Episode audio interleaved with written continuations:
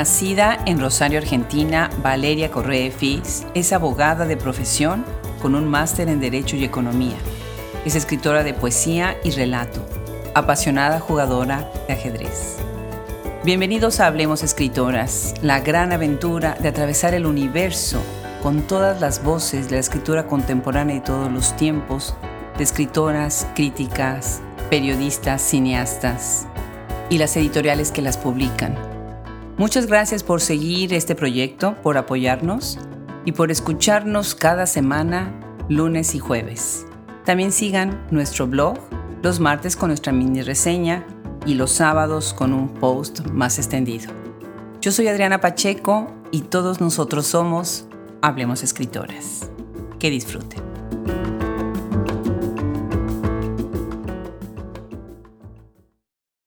Hace algunos días tuve la oportunidad de conversar con Paula Winkler, una abogada y también argentina que escribe. Y hoy tengo el gusto de recibir en este micrófono a otra abogada y a otra escritora que tiene un perfil de lo más interesante con una obra deliciosa. Los invito a que vayan al blog de Hablemos Escritoras y vean la entrada que tenemos sobre ella, porque no nos cupo el material para la conversación, así que extendimos un poco más. Valeria, muchísimas, muchísimas gracias por, por recibirnos el día de hoy. Y bueno, ustedes van a disfrutar a Valeria Correa Fis. Muchísimas gracias, Valeria. Al contrario, Adriana, un placer estar aquí eh, con ustedes y con los oyentes de Hablemos Escritoras. ¿Cómo es que llegas desde el derecho a escribir? ¿De qué, ¿En qué momento empiezas? Bueno, me imagino que has escrito siempre, pero como abogada primero, ¿ya escribías algo de ficción o cómo, cómo son tus inicios? No, eh, casi te diría por azar, porque yo siempre fui muy lectora, eso sí, pero nunca me imaginé ocupando el espacio de, la escritura. Em, pasó que cuando yo me fui a vivir a, Miami, que es mi primer eh, destino eh, fuera de la Argentina, em, yo monté un club de lectura porque me preocupaba mantener el, castellano, digamos, ¿no? Porque sabes que Miami es un poco el, el Babel del, del castellano, pero contaminado muchas veces por el inglés, ¿no? Y está este famoso spanglish. Y mm, no me preocupaba para nada la hibridación con eh, modismos de México, Colombia o lo que fuera. Eso no, al contrario, eso me parece que es enriquecedor, pero me preocupaba así terminar hablando esta cosa que yo llamo en spanglish, mongrel, ¿no? Que es un chucho, un perro sin raza. y entonces por eso monté un club de lectura. Ese primer club de lectura que luego se exportó a las librerías eh, Barnes Noble, donde yo seguí dirigiendo esto, eh, fue una actividad que me acompañó a lo largo de mis muchas, eh, muchos cambios de, destino y de país. Y mm, esa lectura, digamos, em, en compañía, pero ya como una especie de responsabilidad, ¿no? De informarte sobre lo que leías, tratar de dar un marco de quién era la autora, la autora que trabajábamos, por qué se había escrito ese libro, etcétera. Eh, ya me fue colocando, digamos, en un espacio, de, un espacio diferente, ya no solamente como una especie de lectora lúdica, sino una, una lectura más analítica, podríamos decirlo, ¿no? Y, mm, y ya cuando estaba en Milán, específicamente, que también empecé en una librería y la gente del Instituto Cervantes eh, de Milán me ofreció la oportunidad de, montar el club allí, que todavía sigo con ellos hace más de 10 años. Eh, empezó la idea de los talleres. Y mm, empezamos con talleres de lectura más específicos para leer a fondo la obra de una autora o de un autor. Y finalmente empezamos con unos talleres de escritura que eran muy rudimentarios porque eran dirigidos a alumnos de habla italiana, que tenían el, español como, como segunda lengua. Y es así que yo me pongo a hacer también los ejercicios que yo buscaba para mis alumnos. y ahí nace la escritura un poco. Qué interesante, o sea, de empezar a practicar lo que ellos hacían para aprender su segunda lengua, empezaste tú también a encontrar tu vocación de escritora. Qué maravilloso. Y qué bien que, que, estas dos instituciones tan grandes te ayudaron a difundir, porque a veces los clubes de lectura se quedan como muy en lo privado, muy en el grupo nada más que en donde nacen, ¿verdad? Sí, eso también fue el azar, ¿no? Porque Barnes Noble estaba buscando a un community manager porque empezaban a vender libros en castellano y no sabían cómo digamos, abrirse al público latino de Miami. Y un amigo me contactó con ellos y bueno, y empecé, sin dejar mi trabajo de abogada, ¿eh? empecé a hacer este trabajo de community manager. Y en, y en Milán también tuve la suerte de que la directora de bibliotecas eh, se acercó al club de lectura y cuando terminó la reunión me dijo, mira, yo había venido aquí con toda la intención de robarte la idea, pero como lo haces tan bien, vente con nosotros. Qué bueno que por lo menos fue honesta, ¿no? Eso es buenísimo. Maravilloso. Yo no sé si yo lo hacía tan bien, pero a ella le encantó, así que... Qué bueno, felicidades. Valeria, cuéntanos de tu trabajo como abogada. Qué interesante. Bueno, tengo, tengo también allí una historia de mutaciones, ¿no? O sea, yo soy, creo que bastante, eh, he sido bastante aventurera, por lo menos en la medida en que mi carácter lo permite, ¿no? Yo empecé trabajando en derecho penal, em, que es un área bastante recia, digamos, y mucho más para una mujer y para, para ese entonces, en mi ciudad natal, que es Rosario, Argentina, una, la, tercera ciudad del país. Em, y bueno, y allí, eh, digamos, uno eh, conoce gente eh, bastante terrible, ¿no? En, su, en, sus actividades, digamos, ¿no?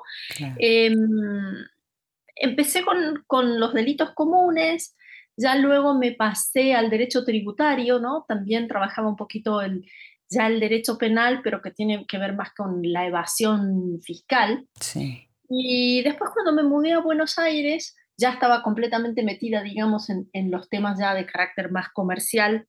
Trabajé en fusiones y adquisiciones, así que también en lo que hace a mi carrera profesional como abogada, yo tuve un arco narrativo, diríamos, y yo fuera un personaje bastante variopinto. Qué maravilla, me encanta. Pues sí, tú eres personaje, todos somos personajes de nuestra propia vida. Tal cual. Y de ahí tomaste la decisión un día de vivir en las ciudades que empiezan con la letra M. ¿Por qué y en dónde? Yo hago mucha broma respecto de eso porque ya te digo, ¿no? Eh, yo creo que yo creo mucho en la hospitalidad del azar, ¿no? Como que no hay que resistirse a eso que, que nos viene dado, ¿no? Em, mi primer destino internacional fue Miami, luego tuve una breve estancia en México, en, en la capital. Eh, de allí me fui a Milán y ahora vivo en Madrid. Y no sé, Adriana, si hablamos otra vez, por ahí estoy en Mumbai, vaya a saber.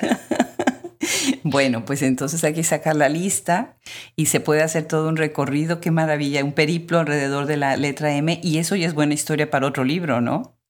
Sí, eh, la, realidad es que cuando me pidieron que escribiera, sabes, eh, la solapa con la biografía, cuando saqué mi primer libro, claro, yo tenía un, gran currículum muy detallado, pero como abogada, ¿no? Y entonces...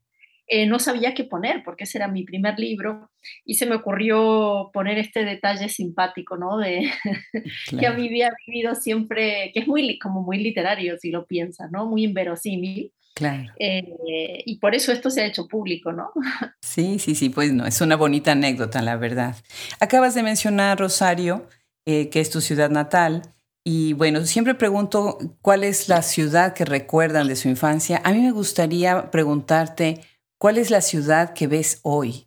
Dentro del ambiente literario, dentro de la escena cultural, cuéntanos un poco de Rosario. Ubícanos, por favor, a todos los que estamos fuera y no conocemos esa ciudad, pues tan importante dentro de Argentina. Que por cierto, lamento muchísimo el día de hoy la noticia con el atentado eh, que hubo, pero bueno, nuestros países latinoamericanos siempre tienen eh, estos problemas, ¿verdad? Eh, bueno, eso realmente es un, episodio que no deberíamos este, haber vivido, ¿no? Desde el 83 Argentina está en democracia y este intento de magnicidio nos coloca lamentablemente en un pasado oscuro que también lamentablemente no pertenece solo a Argentina, sino a toda América Latina. Así que esperemos que, bueno, la justicia y la democracia encuentren la manera de encauzar eh, la vida democrática y no, caer en estas, en estas atrocidades. Respecto de tu pregunta, em, Rosario para mí es mi Rosario, ¿no? La que te contaré. Es una ciudad muy marcada por la presencia del río Paraná. El río Paraná a veces eh, afluente, eh, viene directamente, digamos, eh, de la selva de Misiones. Las cataratas del Iguazú, digamos, uno de los ríos em, es este afluente del, Paraná, ¿no? Entonces, eh, Rosario tiene una costa que está muy desarrollada urbanísticamente, sobre todo en estos últimos 20 años, con torres que podríamos decir se parecen a Miami, pero este río, que es enorme, salvaje, turbulento, eh, trae siempre una sorpresa, ¿no? Entonces eh, a la civilización han caído pirañas tropicales, mm. eh, algún jaguar en un camalote gigante, serpientes, ¿no? Entonces para mí em, esa extrañeza, esa cosa insólita, ¿no? que tiene la ciudad ya desde su geografía, a mí me ha gustado mucho siempre, ¿no? La idea esta de que en el medio de lo urbano puede brotar una selva. Eh, eso por un lado. Después, Rosario es una ciudad que ha sido siempre muy activa artísticamente, ¿no?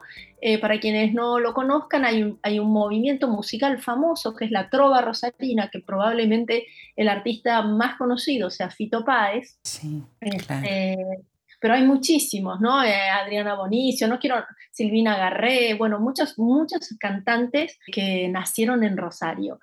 Y después también escritores, como no, no solo rosarinos, sino santafesinos, probablemente Juan José Saer sea el, más notable, muchos poetas tenemos también, y humoristas gráficos, ¿no? Como escritor y humorista gráfico como era eh, Fontana Rosa, ¿no? Así que es una ciudad de mucho teatro también, de mucha movida cultural eh, teatral, y a la vez una ciudad eh, muy, eh, digamos, siempre dentro, estamos hablando de lo que es eh, América Latina, ¿no? Una ciudad muy comercial porque está emplazada en una zona cerealera con un mm. río de amplio calado. Entonces, el puerto de Rosario es un puerto muy activo, así que tiene esa extraña mezcla de civilización y barbarie, arte y negocio. Eh, ese es un poco el rosario que yo veo, ¿no? Tradición y ruptura. Bueno, esa es un poco la ciudad que amo. Qué lindo, qué lindo. Yo no la conozco, conozco Argentina, pero no conozco Rosario y la verdad es que ya nos invitaste con esa descripción. Qué interesante lo que puede traer un río, ¿verdad? Y cómo el agua cambia de alguna manera, como nosotros aquí en Austin, tener agua cerca siempre es otro ambiente. Es muy interesante las ciudades que tienen agua. Obviamente las que no tienen también tienen su, encanto, ¿no? Definitivo. Y ahorita que estoy pensando, escuchando todo esto, eh, pensé en Veracruz, eh, Veracruz, que es la costa en México, y pensé en otra escritora, María de Lourdes Victoria, que ella es veracruzana y también es abogada. Y ella me decía en la entrevista que tuvimos que mucho de ser abogada, pues como tú bien acabas de decir, sobre todo desde el derecho penal, pues ve uno el lado oscuro de lo humano, ¿no? Y ese lado oscuro del humano te ha llevado pues a escribir y a ganar muchos premios en donde ficcionalizas, ficcionalizas mucho de lo que has visto o simplemente no, simplemente no relacionas la anécdota que viviste, sino es parte de tu imaginación. Cuéntanos un poco, ¿cómo para ti es esa transferencia también entre la ficción y la no ficción? Sí, yo creo que la profesión, hay una cosa que me ha legado muy fuertemente, o dos, mejor dicho, ¿no? Uno tiene que ver con la forma, porque sabes que el, el derecho es una disciplina que está organizada en corpus, ¿no? O sea, mm. uno tiene un conflicto de naturaleza laboral y va al código laboral y allí adentro está contenida todas las leyes laborales, ¿no? Tienes un conflicto, no sé, de naturaleza civil, un divorcio, eh, una herencia, ¿no? Vas al Código Civil y allí está todo. Entonces, eh, a mí me gustan mucho los libros, yo trabajo el género corto, trabajo la poesía y, el cuento, eh, que son géneros en un punto fragmentarios, ¿no? Porque vos entras de un cuento y, y salís de ese cuento y te metes en otra historia que no tiene nada que ver con la precedente, y lo mismo un poema, ¿no? Pero me gustan mucho la idea de libros em, de antologías que son un cuerpo, que tratan un tema y lo tratan de manera orgánica, ¿no? Eso creo que es un legado que me ha hecho la disciplina jurídica. Y después, sin duda, em, una pregunta que yo creo que está presente en casi toda la literatura, pero en la mía es, es muy, muy presente, muy evidente, ¿no? Que es la pregunta por el mal. Eh, por la génesis del mal, ¿no es cierto? Porque el derecho, sabes, es una disciplina que busca reparar el mal, pero no lo puede impedir, ¿no es cierto? Eh, entonces la pregunta de por qué hacemos mal o por qué existe el mal es una pregunta que probablemente me haya llevado a estudiar derecho, pero que ni el estudio de la disciplina jurídica ni, ni su ejercicio evidentemente me la han respondido. ¿no? La literatura tampoco se encarga de, dar respuestas, sino yo creo en una literatura que más bien eh, hace preguntas, ¿no?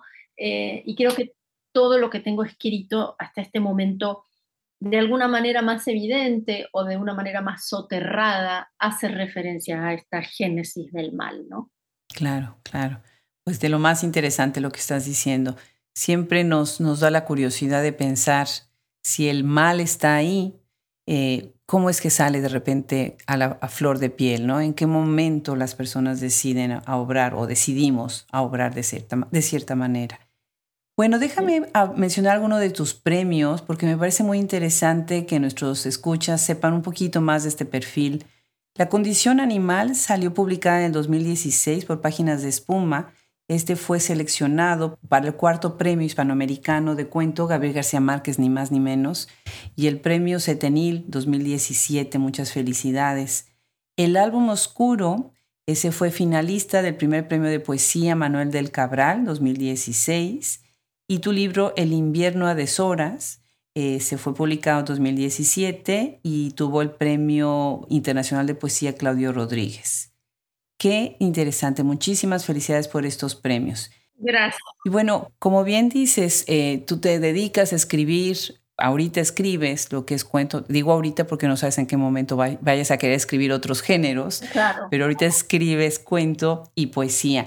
Y dentro del cuento Tú entras en un grupo muy interesante de escritoras. Déjame mencionar algunos nombres de cuentistas como Clara Obligado, como Patricia Esteban, Socorro Venegas, Cecilia Udave, y muchas de ellas escriben desde lo fantástico y desde lo insólito. Cuéntanos un poco qué sientes tú que está sucediendo con esta escena del cuento, la cuentística de lo que está sucediendo en las dos orillas del océano. Sí, mira, yo creo que mm, siempre hemos tenido, por lo menos en, Latinoamérica, que yo creo que es donde el cuento ha fermentado más que en España, ¿no? Grandes cuentistas. Solo por nombrarte algunas, no sé si me ocurre eh, María Luisa Bombal, Armonía Somers o, bueno, Silvino Campo en Argentina, evidentemente, alguien que no se puede eludir.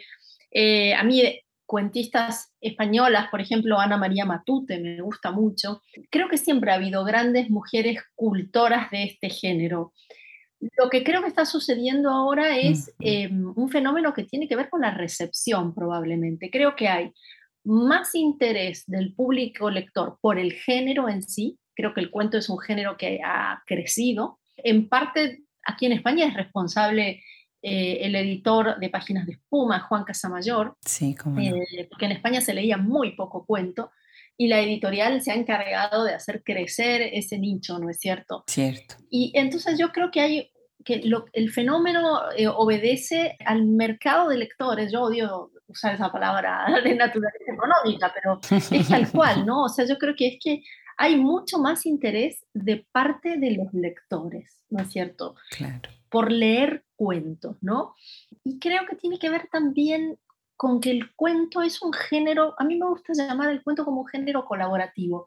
Yo pienso que el lector de cuento es igual o más inteligente que el escritor o escritora de cuentos. Es un género que trabaja mucho con la condensación, con las elipsis, con el silencio, ¿no? Entonces el lector tiene que rellenar eso que la escritora o el escritor no puso de manera literal, ¿no? La novela es un género que uno a veces puede hasta por momentos leer cabeceando, ¿no? Si está leyendo por la noche. En cambio, en un cuento, cada línea es esencial. Entonces, exige mucho del lector, pero creo que es un género que también da mucha satisfacción al lector, ¿no? Porque de nuevo, o sea, el, que termina por completar, digamos que el cuento es un género, en, términos de costura, te diría que es un, género hilvanado, ¿no? Y el que termina de rellenar esa costura eh, o hacer el dobladillo definitivo es el lector. Me encanta, Te voy a citar con esa frase por todos lados. Qué cosa más puntual. Claro que sí. Pues te agradezco muchísimo que digas eso de los lectores, porque yo debo confesar que mi primera gran pasión, cuando era yo muy, muy, muy eh, niña, pues fue leer precisamente cuentos. Y me enfrenté con Inés Arredondo desde el principio y fue para mí todo un shock porque a esa edad además leer a Inés Arredondo fue, fue fuerte, pero de ahí me enganché y me, me fascinan las cuentistas, los cuentistas, aunque también la poesía definitivamente y, la novela, ¿no? Bueno, algo que está pasando dentro de todos estos cuentos es toda esta inclinación hacia la escritura de lo inusual o de lo insólito, porque hay estos dos términos con los que incluso Carmen Alemani ha, eh, jugado un poco, ¿no? Nosotros más desde los Estados Unidos hemos eh, mencionado mucho esto como desde lo inusual, unusual, pero también se ha escrito mucha teoría acerca de lo que es lo insólito.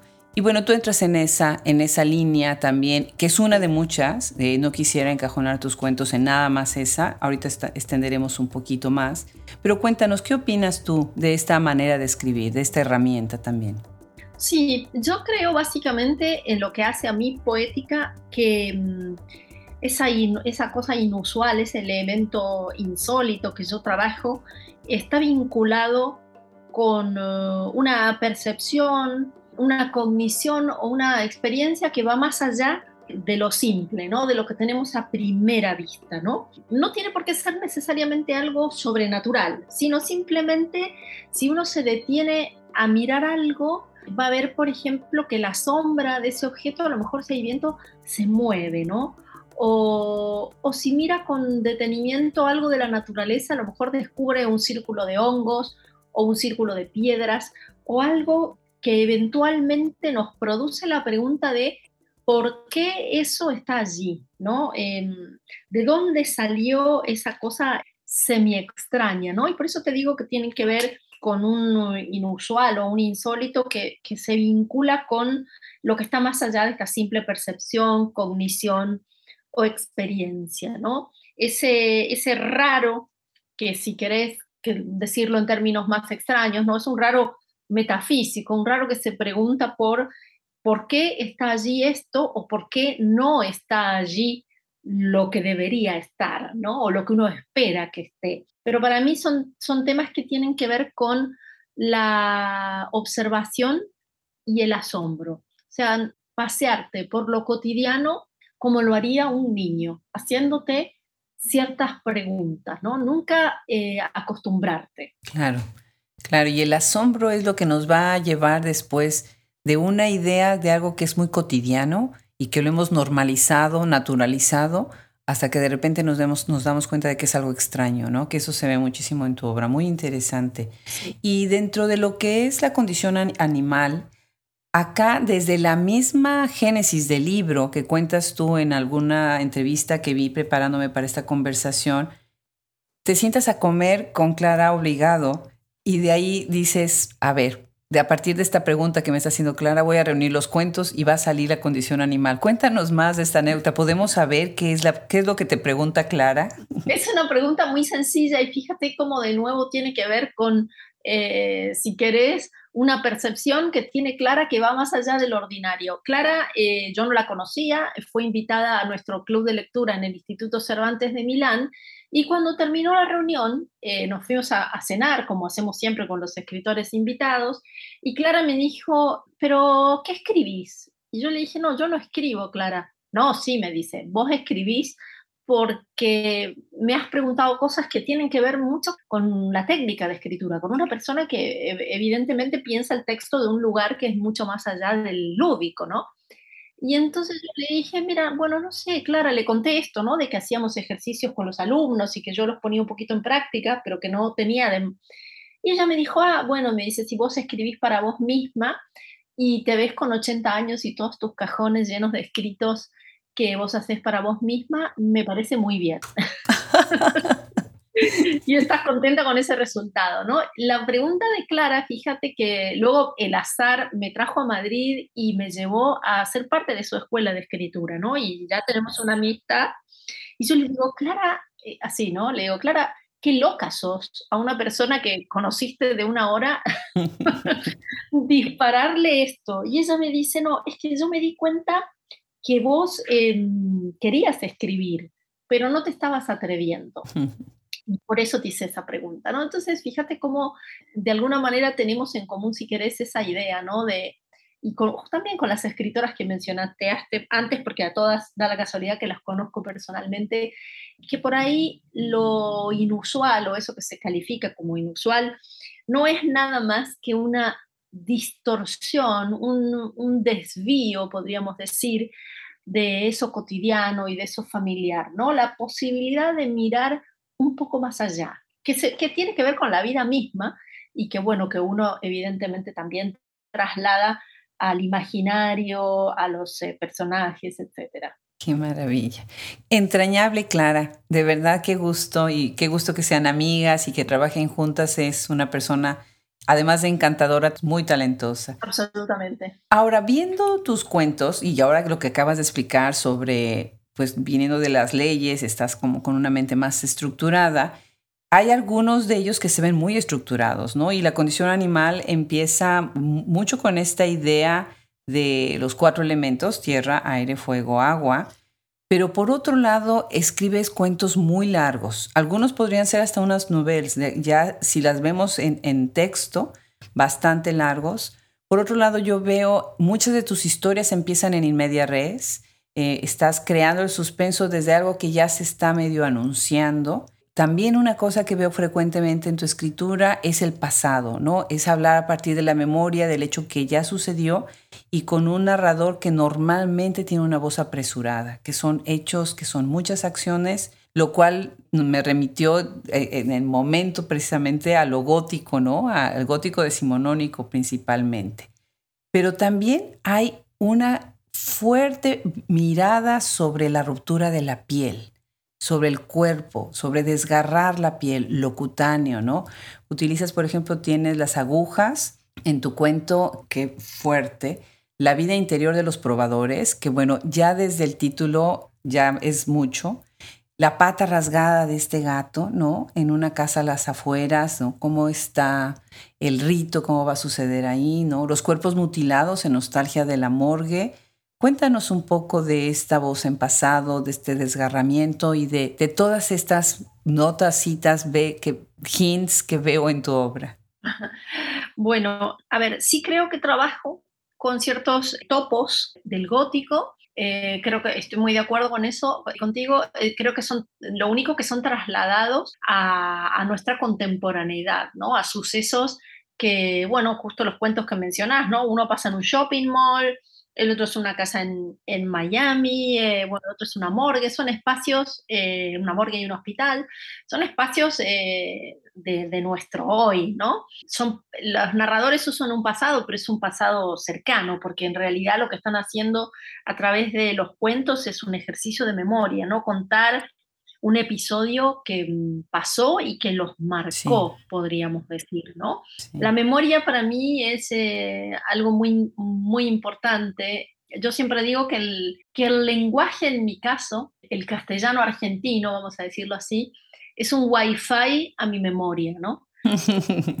Porque, mira, yo, por ejemplo, vivo aquí en España, ¿no? Entonces, por una cuestión de facilidad, yo si voy a una tienda, digo, me enseñas esta falda, ¿no? ¿no? En Argentina nosotros decimos pollera, pero yo para mí ya pollera me remite a, directamente a Argentina, o sea, yo no puedo pensar pollera y pensar una historia en España. Cigarra, ¿no? Es una palabra española y nosotros decimos chicharra. Yo ya digo chicharra y a mí esa me remite a mi infancia, al campo, al calor, o sea, entonces el lenguaje me habilita a este espacio gigante que es el pasado y la memoria, y de alguna manera es ese préstamo, de alguna manera hago ese préstamo a mis, a mis personajes, ¿no? Trabajando en muchos de los cuentos con esos topos que pertenecen al, al gótico y que a mí me gusta llamarlo neogótico porque es un gótico del presente, ¿no? Respecto de la, de la mm. longitud de las historias, eh, mis amigos novelistas dicen que yo desaprovecho novelas en cada libro. Y yo les digo que no, que yo escribo eh, novelas deshidratadas en todo caso, ¿no? Porque me gusta mucho centrarme en lo principal, no me gustan tanto la prodigarme en detalles y, y demorarme, ¿no? Porque la novela es eh, aún las más eh, trepidantes, podríamos decir, es un género lento respecto del cuento, ¿no? Y, y yo soy una persona acelerada, entonces me gusta ir a lo concreto y rápidamente, ¿no? Y en lo puntual, eh, a la pregunta que es muy interesante, la, la pregunta que vos haces del, del cuerpo, ¿no? Fíjate que se ve que es algo que yo repito porque eh, hace poquito salió una crítica en el diario argentino La Nación, porque acaba de salir de Hugo un Jardín la edición argentina, y el crítico Néstor Tirri decía, hablaba de la perforación de los cuerpos, ¿no? En este segundo libro, algo que yo no había pensado formalmente. En La condición animal sí, porque La condición animal es un libro que trata de hacer una cartografía de los diferentes tipos de males y evidentemente mm, muy preocupada, quizá evidente, por, por, mi procedencia y la oscura historia que tenemos en Latinoamérica de la tortura de los cuerpos, había mucho mal en el cuerpo, ¿no? El cuerpo, ya que dije que el lenguaje es un wifi a mi memoria, te voy a decir que el cuerpo es como un disco externo, un, un disco rígido externo de la memoria, ¿no? Eh, una bitácora, un diario, ¿no? Entonces, las cicatrices que nosotros tenemos, eh, las arrugas, las marcas, todo eso son historias encriptadas, ¿no es cierto? Uno se mira una mancha, un corte y inmediatamente sabe la procedencia de eso, ¿no? Y toda la historia que está por detrás. Y por último, ya por una cosa muy personal, y es que yo tengo una memoria buena pero imprecisa. Entonces, yo siempre digo, si alguien me hizo sentir bien, por ahí, no sé, vas a una fiesta de cumpleaños y ves a una persona ocasionalmente, yo me acuerdo que esa persona me hizo sentir bien. ¿Por qué? No lo sé.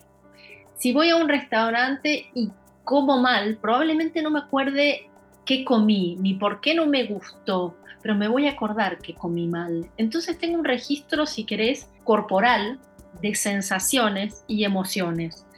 Y que en mi caso es muy efectivo. Entonces yo paso por el restaurante y enseguida me viene la mala, la mala vibra, ¿no? Como se dice en México. O veo a esa persona y me viene una buena onda total. Eh, la idea es trabajar con una especie de procedimiento de osmosis y que al lector las atrocidades, los cortes, las perforaciones les duelan en el cuerpo, así como el amor, la felicidad y la solidaridad que puede venir contada, también la sientan en el cuerpo. Y que al cerrar el libro, mucho más allá de acordarse de si el cuento se llamaba eh, una casa en las afueras o Nostalgia de la morgue y cómo se llamaba tal o cual personaje, les quede una sensación. ¿no? Qué maravilla. Entonces, eso, eso para mí es, para mí esa es la experiencia literaria, la posibilidad de transferir una emoción y una sensación al lector. Claro. Claro, y eso lo logras y lo logras muy bien. Bueno, pues qué simpática coincidencia. Yo no he leído la nota de la Nación, y también estoy puntualizando sobre esta idea de la, de la ruptura de la, de la piel, del, del, cuerpo. Y bueno, pues ahora me da gusto que alguien más comulga con esta misma lectura de que sí se nota. Y se nota ya en el momento en que lee uno tus otros libros, todavía se complementa más esta idea de, de lo importante que es la, lo corporal y esta, esta cuestión muy visual de cómo rasgas, que cómo se rompe esta, esta piel. Muy interesante. Ahora, por otro lado, en estos cuentos largos o estas novelas no aprovechadas, desaprovechadas, es muy interesante cómo vas trenzando todas las historias. Hay tantas historias que están sucediendo de manera simultánea en el cuento y al final obviamente todo se ata perfectamente bien, pero tienes como que esta manera de expander y expander muchas historias y muchas de ellas muestran al lector que las apariencias no son lo que son y que en verdad nadie es como dice ser o como creía ser esa persona, ¿no? Cuéntanos un poco en explorar esa, esas dobles verdades, esos dobles juegos, esas historias que a veces quedan incluso ocultas para los mismos protagonistas, que, se ve, por ejemplo, en, una casa a las afueras, es un ejemplo de, muchos, y en la vida de, interior de los probadores, bueno, ni se diga, ¿no? Sí, Yo creo que mm, parto de la idea de que nosotros somos un misterio para nosotros mismos.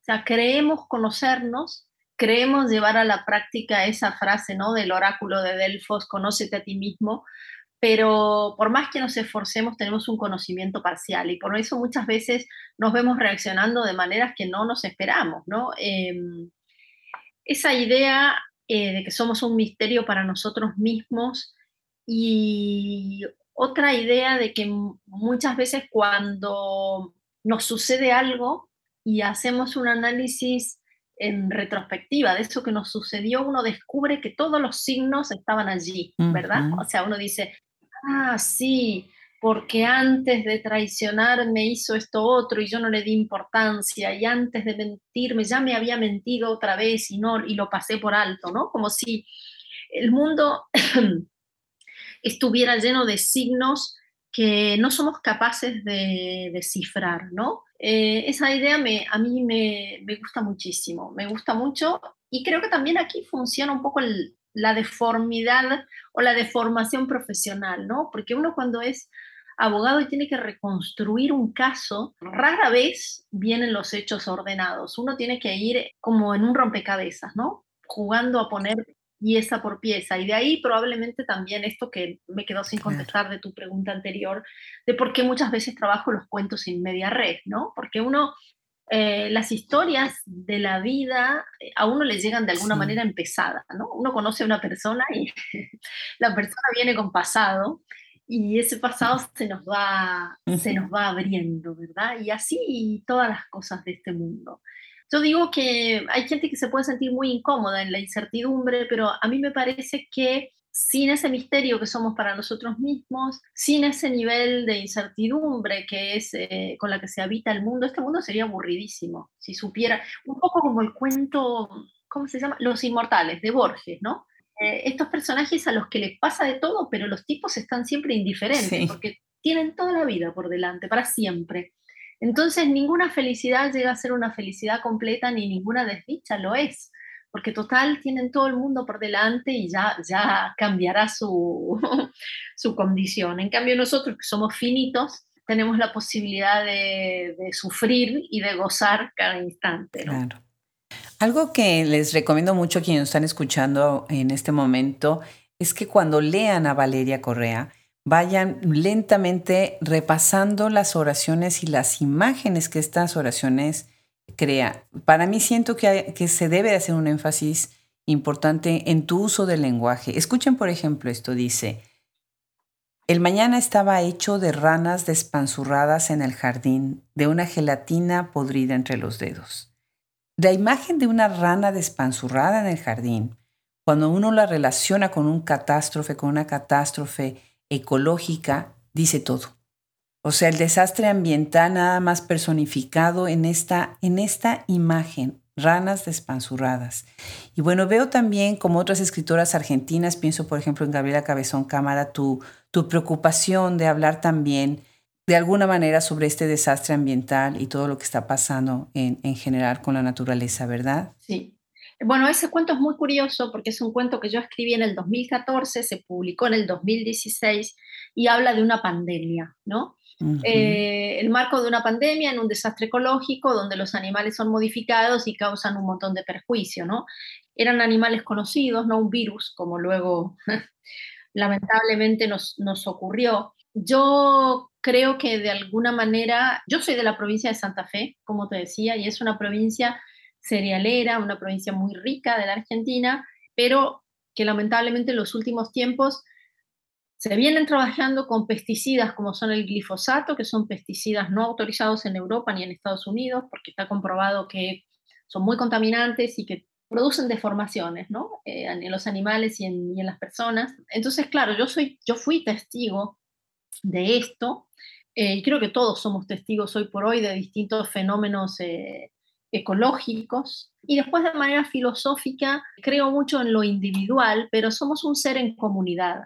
Entonces, claro que es importante nuestra individualidad, nuestros derechos, pero también nuestras obligaciones en lo que hace a la comunidad y al hábitat en, el que vivimos, ¿no? bueno, un poco de ese, de ese pensamiento filosófico, de esa filosofía de vida, podríamos decir, es que nacen cuentos como criaturas que lamentablemente pronostican, fueron oraculares, ¿no? Pronostican una, una, pandemia.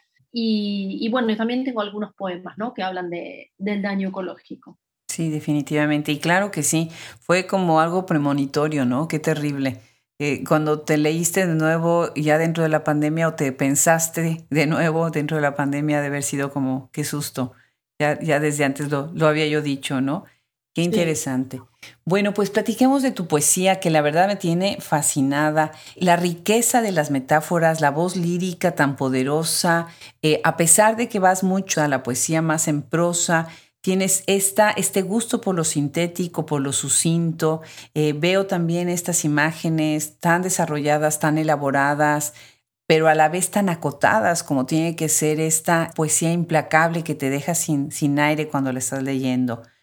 ¿Cómo empiezas a escribir poesía? Em, empiezo a escribir poesía también en el mismo margen, digamos, de la misma manera que empecé a escribir narrativa, solamente que yo escribo primero poesía, ¿eh? antes que narrativa empiezo a escribir poesía, pero la poesía, digo yo un poco en broma, pero de verdad lo pienso, es como los gatos viene cuando quiere, no viene cuando la llaman. Viste que a los gatos uno los llama, le puede hacer michi michi, pero el gato...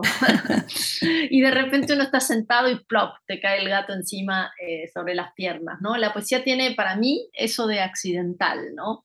Eh, un primer verso o que, que, uno se encuentra y a partir del cual eh, viene todo un poema que luego evidentemente llevará meses o lo que fuera a trabajarlo, ¿no? Pero yo no puedo sentarme a escribir poesía. Sí puedo sentarme a escribir narrativa, no puedo empezar, sentarme a escribir poesía. La poesía la tengo que encontrar, ¿no? Entonces, y para mí es una, una la poesía es una actividad pendular entre la música y las imágenes, digamos, entre sensación y sentido, podríamos decir. Yo creo que de la poesía me he llevado a la narrativa esas dos cosas, ¿no?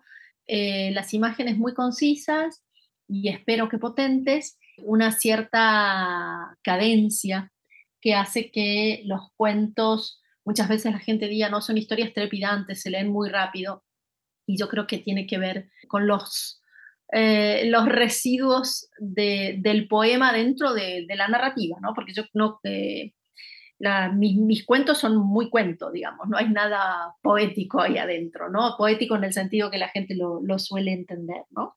Y de nuevo, lo que más me importa es la posibilidad de que el lector se quede con una sensación, con una emoción. Claro, de eso, eso precisamente, parte de eso menciono en el, en el blog que, que estamos escribiendo sobre ti, sobre tu obra de esta conexión, esta relación entre la narrativa y la poesía a través de la cadencia, eh, y obviamente eso tiene que ver muy de cerca con el lenguaje. Eh, voy a mencionar los tres títulos de, tus libros de poesía, que son El invierno a deshoras, que fue de hecho ganador del Premio eh, Internacional de Poesía Claudio Rodríguez, Museo de Pérdidas y Así el Deseo. Y bueno, dentro de estos libros, que además algunos de ellos los, los poemas se repiten, se ve que ahí estás recogiendo también de plaquet y, va de un libro a otro, tienes uno que se llama Hoteles Imprecisos. Y ahí dices, me gustan las cosas que otros rechazan, las bolsas de nylon que vuelan los días de tormenta, la semilla desnuda por la rapacidad del pico, las grúas quietas, tanto óxido repentino en la constancia de la intemperie. Bueno, y de ahí, de ahí va para adelante. Bellísimo. De verdad, cuéntanos, cuéntanos un poco sobre este diálogo entre tus libros de poesía y sobre estas declaraciones que se me antojan tan personales. Sí, bueno, yo creo que, que la poesía, digamos, lo personal en la poesía, en mi caso, es eh, la emoción, no la anécdota narrada, que esa puede ser eh, fabulada, ficcionalizada, pero la emoción sí es verdadera. O sea, si yo escribo un poema que te deja un pozo de tristeza o un pozo erótico, eso sí tiene que ver con mi emoción personal. Lo que allí cuento por ahí no necesariamente eh, tiene que ver con alguna, con una vivencia eh, propia, ¿no es cierto? Claro, claro. Y mm, Bueno, mm, eso sería, es, la, poesía es tan misteriosa que es difícil em, saber de dónde sale, ¿no? Pero básicamente yo creo que toda, todo lo que hago, todo mi trabajo parte del asombro, de mm, mirar cosas de una manera que ya había visto mil veces, pero mirarlas eh, con cierto extrañamiento, ¿no? Con cierta pregunta que estaba allí y yo no había visto, ¿no? Eh, y también eh, dentro de esto la belleza, por supuesto, ¿no? Porque hay una, por lo menos para mí y para mi, mi yo lírico, hay una belleza en, en, lo decadente, ¿no? En eso que, como leías vos, eso que otros rechazan, ¿no? hay, para mí hay una belleza en una bolsa de nylon que vuela los días de tormenta, ¿no? O, en una semilla desnuda, ¿no? O sea, hay, hay belleza también en la ruina, hay belleza también en la destrucción. Sí, y eh, me imaginé, fue tan visual el de las grúas quietas que de verdad ahí están. Y yo nunca me había preguntado, bueno, ahí están, de qué manera alteran el paisaje, me alteran a mí por estarlas viendo. Nunca lo había pensado. Las bolsas de nylon sí tienen así como que las ves y dices, ay, y tu primer pensamiento es esta contaminación, ¿quién tiró esa bolsa? No, me encantó. Tampoco había pensado en la semilla desnuda. Es, es fascinante tu poesía, yo los invito, de verdad, no se queden nada más con Valeria Correa, narradora, lean, lean su poesía. Y bueno, no podemos cerrar esta conversación sin mencionar Hubo un jardín. Qué precioso libro esta colección de siete cuentos que publica también Páginas de Espuma con un excelente trabajo y bueno, toda la obra que ha hecho Juan Casamayor como ya hemos platicado. Hay varios cuentos que ameritarían toda otra hora más de conversación. Sin embargo, quisiera nada más detenerme en dos. Hotel Edén, que sé que ha estado comentado eh, en otros lugares, pero acá yo tengo un par de preguntas adicionales, y La Celestial. Y bueno, en Hotel Edén hay algo que tú estás poniendo el ojo ahí muy, muy adentro, ¿no? Mencionas, por ejemplo, las supersticiones sobre el aborto, como las granizadas en la falda, que dice que, que graniza mucho en la falda, porque ahí es donde van eh, las jóvenes, las mujeres a abortar y cada grano de este granizo es, representa a un hijo, a un niño, ¿no? Pero por otro lado nos vas trasladando después a toda esta cuestión nazi, a la cuestión del incendio, de las adicciones, de, la muerte, de un embarazo no deseado. Cuéntanos de Hotel Edén, ¿cómo, ¿cómo sale este cuento tan totémico, podría yo decir? El cuento nace de este espacio físico que es verdadero, el Hotel Edén, pero que yo no conozco. Eh, una de mis hermanas, eh, mi hermana Lales, me cuenta que fue a visitarlo y me dice, ay, esto te encantaría a vos porque es un hotel que en algún momento fue esplendoroso y ahora está en ruinas y hay un montón de historias y entonces le digo a mi hermana, no me digas nada más. O sea, porque ya no quería estar determinada, no quería la anécdota de, de mi hermana, eh, sino simplemente porque cuando estaba hablando con ella, que me dijo, te va a encantar, googleé el hotel, vi eh, el espacio físico y dije, puff, esto me encanta, ¿no? O sea, la ruina, la decadencia, y luego, claro, el hotel tiene un montón de historia que tiene que ver con que sus propietarios eran filonazis y todo lo demás, yo no sé, para mí es muy difícil saber cómo nacen mis historias no, no, como nacen, no, porque nacen a partir de algo así, ¿no? Como veo una imagen y me encanta y digo, acá hay una historia. Lo que me es muy difícil de saber es cómo esa historia va creciendo, por, por qué se desarrolla hacia tal o cual eh, lugar, ¿no? pero, eh, pero de alguna manera en mí eh, los objetos son huellas del pensamiento, es como si hubiera una marca y yo hago ese trabajo de pesquisa, de detective, ¿no? De digo, bueno, aquí hay una huella digital o aquí hay una pisada y vamos a reconstruir eh, la escena del delito, ¿no? Esa sería un poco la mecánica eh, con la que yo trabajo. Parto de algo muy, muy concreto, real o ficcional, y a partir de eso tejo una historia. Qué interesante. Pues magnífico ese cuento, lo tienen, lo tienen que, que leer. El otro que quisiera comentar brevemente es La Celestial, porque acá veo otras conexiones, ¿no? Cuando un argentino habla de un matadero, de alguna manera te remite Esteban Echeverría, ¿no? Comentaba yo con Fernanda eh, García Lao de su libro que también tiene esta, esta relación con estos cuerpos colgados, ¿no? Estas reses que están ahí eh, muertas. Claro, el de Fernanda es un libro que, que va por otro tema. Bueno, tú también estás abordando acá este tema del matadero, pero el tema de la sangre también está unido, pero estás metiendo a un personaje, Juanito, que mientras caminaba despacio, medido, contaba los versos con los pies, caminaba en endecasílabos. Y en ese momento, uy, te pega el cuento, de todas maneras, porque sabes que está pasando algo terrible, que va a pasar algo terrible, pero Juanito va caminando en endecasílabos. Cuéntanos brevemente de la celestial. Sí, la. Bueno, yo decirte que evidentemente, otra vez, vengo de una provincia agrícola ganadera y para mí la presencia de la carne es de mi cotidianeidad, es algo muy familiar, ¿no? Mm. Ahora todo el proceso de industrialización de la carne es invisible porque vienen los camiones, descargan en los supermercados, la carne ya eh, troceada, envasada, etcétera, ¿no? Pero cuando yo era niña, uno, o sea, el carnicero del barrio se acercaba a, un camión frigorífico chiquito y el tipo se cargaba una res o una media res sobre los hombros y la entraba en la carnicería chorreando sangre, ¿no?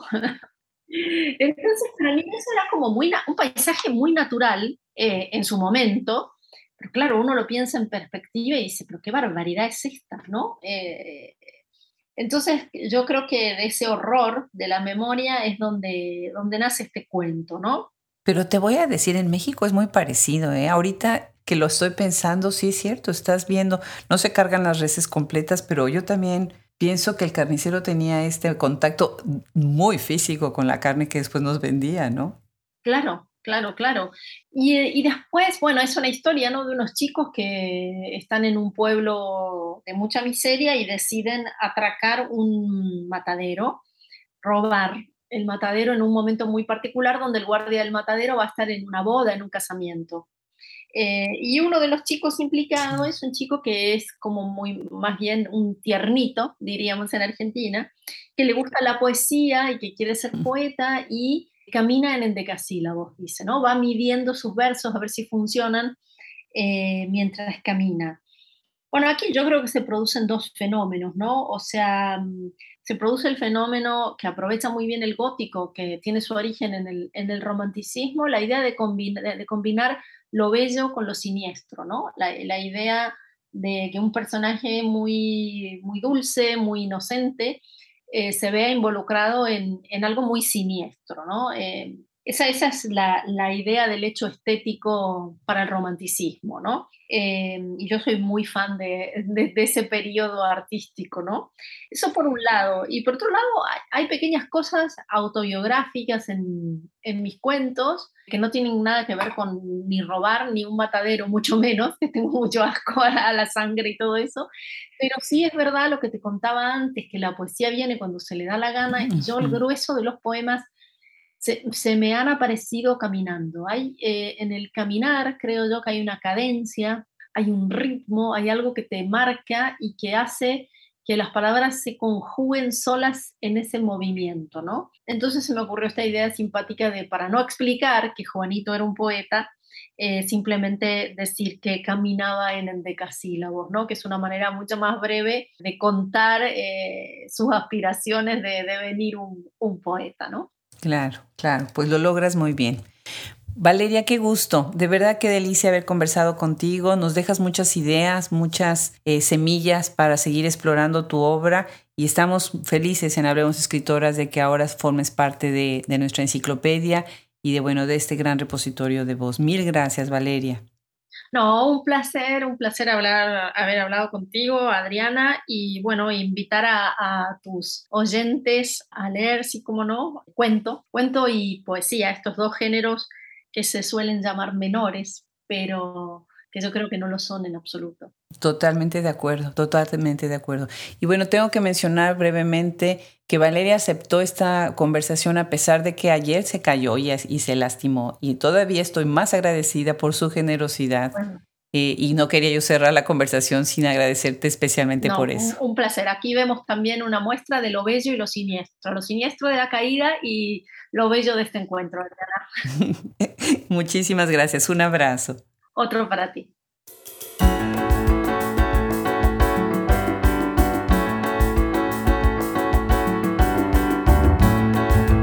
¿Cuántos temas quedan ahora sobre la mesa para seguir explorando la obra de Valeria Correa Fis?